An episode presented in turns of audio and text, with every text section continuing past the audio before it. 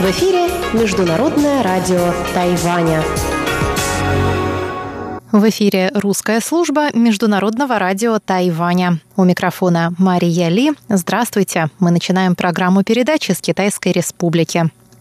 Наша программа выходит в двух блоках. На частоте 9590 кГц с 14 до 15 UTC звучит часовая программа передач, которая будет состоять из выпуска новостей, рубрики Анны Бабковой «Панорама культурной жизни», передачи «Лилии У. Учим китайский», музыкальной передачи «Нота классики», которую ведет Юнна Чень, и повтора воскресного почтового ящика.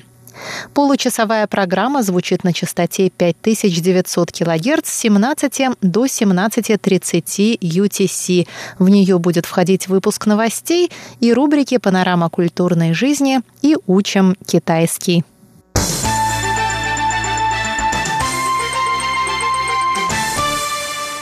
А сейчас новости вторника, 30 июля. Министерство иностранных дел Китайской Республики на Тайване заявило 30 июля, что последние события в Гонконге наглядно демонстрируют невозможность воплощения в жизнь формулы «одна страна, две системы».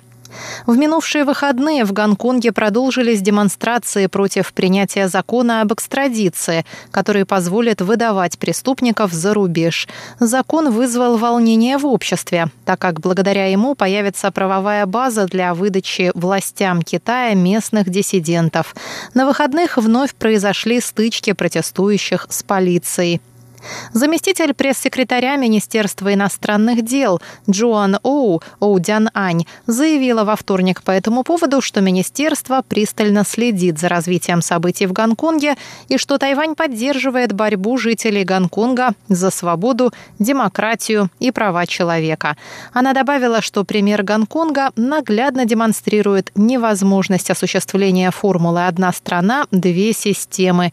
Китай предлагал эту формулу Тайваню, однако жители острова, вне зависимости от своей партийной принадлежности, дружно выступают против нее, подчеркнула Оу. Она напомнила, что министр иностранных дел Джозеф У не раз писал в официальном твиттере МИД о поддержке Тайванем жителей Гонконга и их права на демократические выборы. Министр глубоко озабочен ситуацией в Гонконге и проявлением насилия в отношении протестующих, добавила Оу Дзян Ань.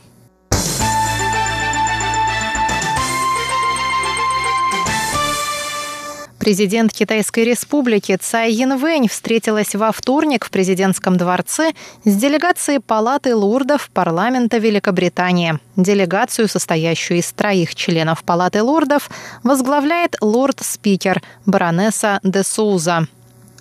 В ходе встречи Цай Янвэнь выразила надежду на укрепление взаимных связей между Тайванем и Великобританией во всех сферах после заступления на пост нового премьера Бориса Джонсона. Она отметила, что в последние годы стороны активно сотрудничали в области науки и технологий, включая искусственный интеллект и разработку источников чистой энергетики. Цай Янвэнь также выразила надежду на подписание торгового соглашения между Тайванем и Великобританией. В сфере торговых и экономических связей Великобритания – третий крупнейший партнер Тайваня в Европе. В прошлом году Тайвань стал вторым по скорости роста рынком экспортного сбыта для Британии с уровнем роста в 40%. Для дальнейшего развития торговых и экономических связей мы надеемся начать в ближайшее время предварительные переговоры с Великобританией о подписании соглашения о свободной торговле или соглашения о взаимных инвестициях, сказала Цай Янвэнь. Президент также поблагодарила Великобританию за долговременную поддержку участия Тайваня в международных мероприятиях и выразила уверенность, что визит парламентской делегации на Тайвань будет способствовать укреплению взаимопонимания между двумя странами.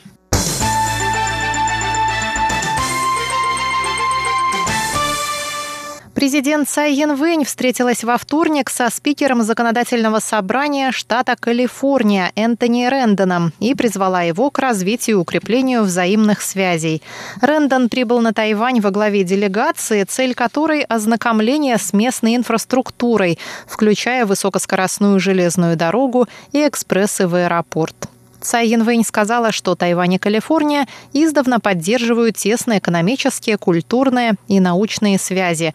Тайвань – седьмой крупнейший торговый партнер Калифорнии. Объем взаимной торговли ежегодно достигает 20 миллиардов долларов США. Она добавила, что объем прямых инвестиций Тайваня в США превысил 8 миллиардов 400 миллионов долларов и что Калифорния – важнейший объект для инвестиций в области высоких технологий. Несколько ведущих американских компаний основали на Тайване центры исследований и разработок, а также центры инноваций в результате усилий правительства Тайваня по продвижению инновационных проектов последние три года, сказала Цай Янвэнь. В ходе шестидневного визита делегация посетит Министерство экономики, Комиссию по финансовому надзору, Комиссию по обеспечению гендерного равенства, городское правительство Тау-Юаня и Тау-Юаньскую корпорацию «Метро». Делегации также покажут Государственный музей императорского дворца Гугун, небоскреб Тайбэй-101 и музей тайваньской высокоскоростной железной дороги.